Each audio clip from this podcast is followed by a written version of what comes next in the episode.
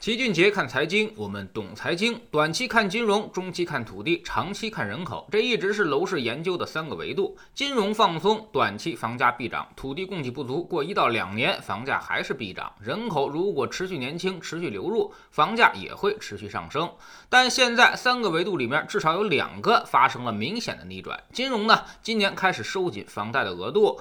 现在一线城市和二线的头部城市已经是一代难求。人口方面，昨天也出了一个足以令人担忧的数据。公安部发布的二零二零年全国姓名报告，报告透露。截止到二零二零年十二月三十一号，二零二零年出生并且已经到公安机关进行户籍登记的新生儿总共才一千零三点五万人，其中男孩是五百二十九万人，占比呢是百分之五十二点七；女孩是四百七十四点五万人，占比是百分之四十七点三。我们给大家补充一组数据：二零一七年的新生儿数量是一千七百二十三万，二零一八年呢是一千五百二十三万，二零一九年是一千四百六十五万。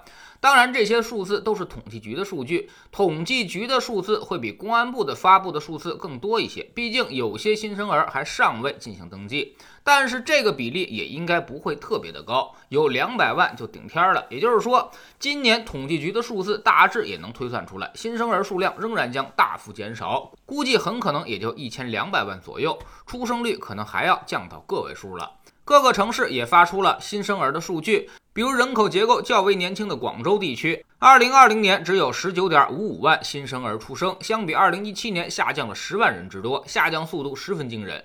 浙江的温州和宁波也出现了新生人口大幅下滑的现象，新生儿少了百分之二十。上海全年的数据没出来，但是它有个传统，统计每年元旦的新生儿数量。一九八零年一月一号，上海出生了两千七百八十四人。两千年元旦的时候出生了一千一百四十八人，到了二零一零年的时候，元旦还出生了三百八十个新生儿，但是到了今年元旦，数量仅仅为二十七人。要知道，上海现在可是一座两千多万人口的城市，这个数字确实是有点触目惊心了。有人说不对呀，最近全国各地学区房呢可是卖疯了，为啥新生儿这么少呢？你有没有搞错呀？哎，这肯定是没搞错的。你现在卖的那些学区房。都是适龄儿童上学用的，这些孩子普遍现在都五到六岁，也就是说，上一波生育高峰出现在二零一五年到二零一六年。当时我们放开了二孩政策，让生育率有了一个小幅的反弹。全国出生人口，二零一五年是一千六百五十五万人，到了二零一六年呢，达到了顶峰，是一千七百八十六万人。而各个地区也是一样，北京为例，二零一六年也是出生的高峰，当年出生人口达到了二十八万人。随后就有很多专家都预测，以后将每年都是三十万人左右。但显然这过于乐观了。二零一七年就开始快速的减少，随后出生人口数量就变成了二十六点四万人。人二十二万人，十七点五万人。嘿，是的，你没看错，二零一九年只有十七点五万人出生了，比二零一六年少了百分之四十。二零二零年估计很可能会降到十五万人以内。换句话说，今年是北京学区房最紧张的一年，原因呢，就是因为五年之前出生人口最多，而两年之后学区房的需求将大大缓解，甚至需求会少一半还要多。别忘了，学区房有六年一学位的规定，等你用完了，它再产生学位的时候，就会正好赶上二零二零年以后这波出生的人口了。北京学区房的需求将退回到零七零八年的水平。这个下降的速度是很快的，最近还要抢学区房的朋友可要格外的小心了。估计只有特别优质的那种学区房才会保值，其他的一般的学区房很可能几年之后就泯然众人了。我们早就说过，学区房的风险并不在房价，而在学区。一旦学区两个字不再稀缺，那么你的房子可能就很难卖出去了。新生人口大量减少，意味着我们未来的人口增量将发生逆转，变成了存量人口的争夺大战。从全国各地来看，年轻人口基本都流向了广东地区，深圳和广州人口流出最多。人口也最为年轻，包括粤港澳大湾区之内的东莞、惠州、佛山，这都是人口很年轻、很年轻的地方。而一些大城市则出现了人口老龄化非常严重的情况，比如上海，老龄化程度在二零一八年就达到了百分之三十四，居全国的前列。也就是说，走在大街上，每三个人中就有一个是六十五岁以上的老年人，这已经是非常严峻的形势了。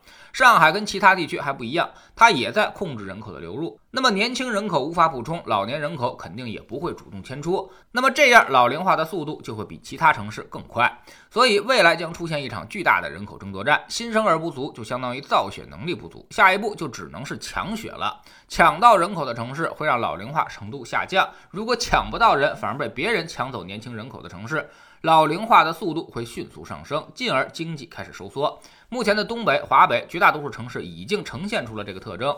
有的城市呢，就靠一两个大工厂在维持。现在大工厂里面全都是退休职工，企业负担极大，所以整个厂子效益不行，带动整个城市经济收缩。反过来，让年轻人更加看不到希望，更加速了人口的流出。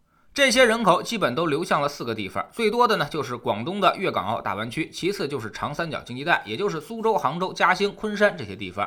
第三个呢流向了西南，或者叫做人口回流。以前川渝是人口输出大省，现在呢成都和重庆崛起，很多打工人都开始回到西南建设家乡。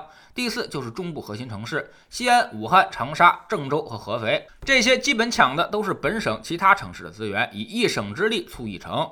未来除了这二十个左右的城，市之外，大部分城市都会发生收缩的现象，而且收缩的速度可能会非常的快。在春节期间，我们的读书圈不停更。在知识星球老七的读书圈里，我们将好好的为您盘点一下现如今的中国城市格局，带来一本书，叫做《中国城市大洗牌》，告诉你未来我们的城市格局将如何的进行发展和演变，年轻人该如何去选择自己的第二故乡，哪些城市将有巨大的发展，哪些城市会发生收缩。选择一个好的城市的意义，不亚于你选择一个好的职业。下载知识星球，找老七的读书圈，每天十分钟语音，一年为您带来五十本财经类书籍的精读和精讲。现在加入之前。讲过的一百九十多本书，全都可以在星球读书圈的置顶二找到快速链接，方便您收听收看。知识星球找齐俊杰的粉丝群，我们每个交易日呢都有投资的课程。昨天呢，告诉大家为什么原油过了六十美元，风险就会大大增加。去年我们为什么会如此坚定的告诉大家，油价肯定会回到六十美元以上？这中间确定性因素又是什么？春节期间，粉丝群开始大复习，把之前的干货以及重要的课程全都拿出来，再让大家重温一遍。来晚了的同学要好好的把握这次复习的机会了，尽快跟上我们赚钱的节奏。我们总说投资没风险，没文化才有风险。学点投资的真本事，从下载知识星球找齐俊杰的粉丝群开始。新进来的朋友可以先看《星球置顶三》，我们之前讲过的重要内容和几个低风险高收益的配置方案，全都在这里面。读书圈学习读万卷书，粉丝群实践行万里路，各自独立运营也单独付费，千万不要走错了。苹果用户请到老齐的读书圈同名公众号里面扫描二维码加入，三天之内不满意全额退款，可以过来体验一下。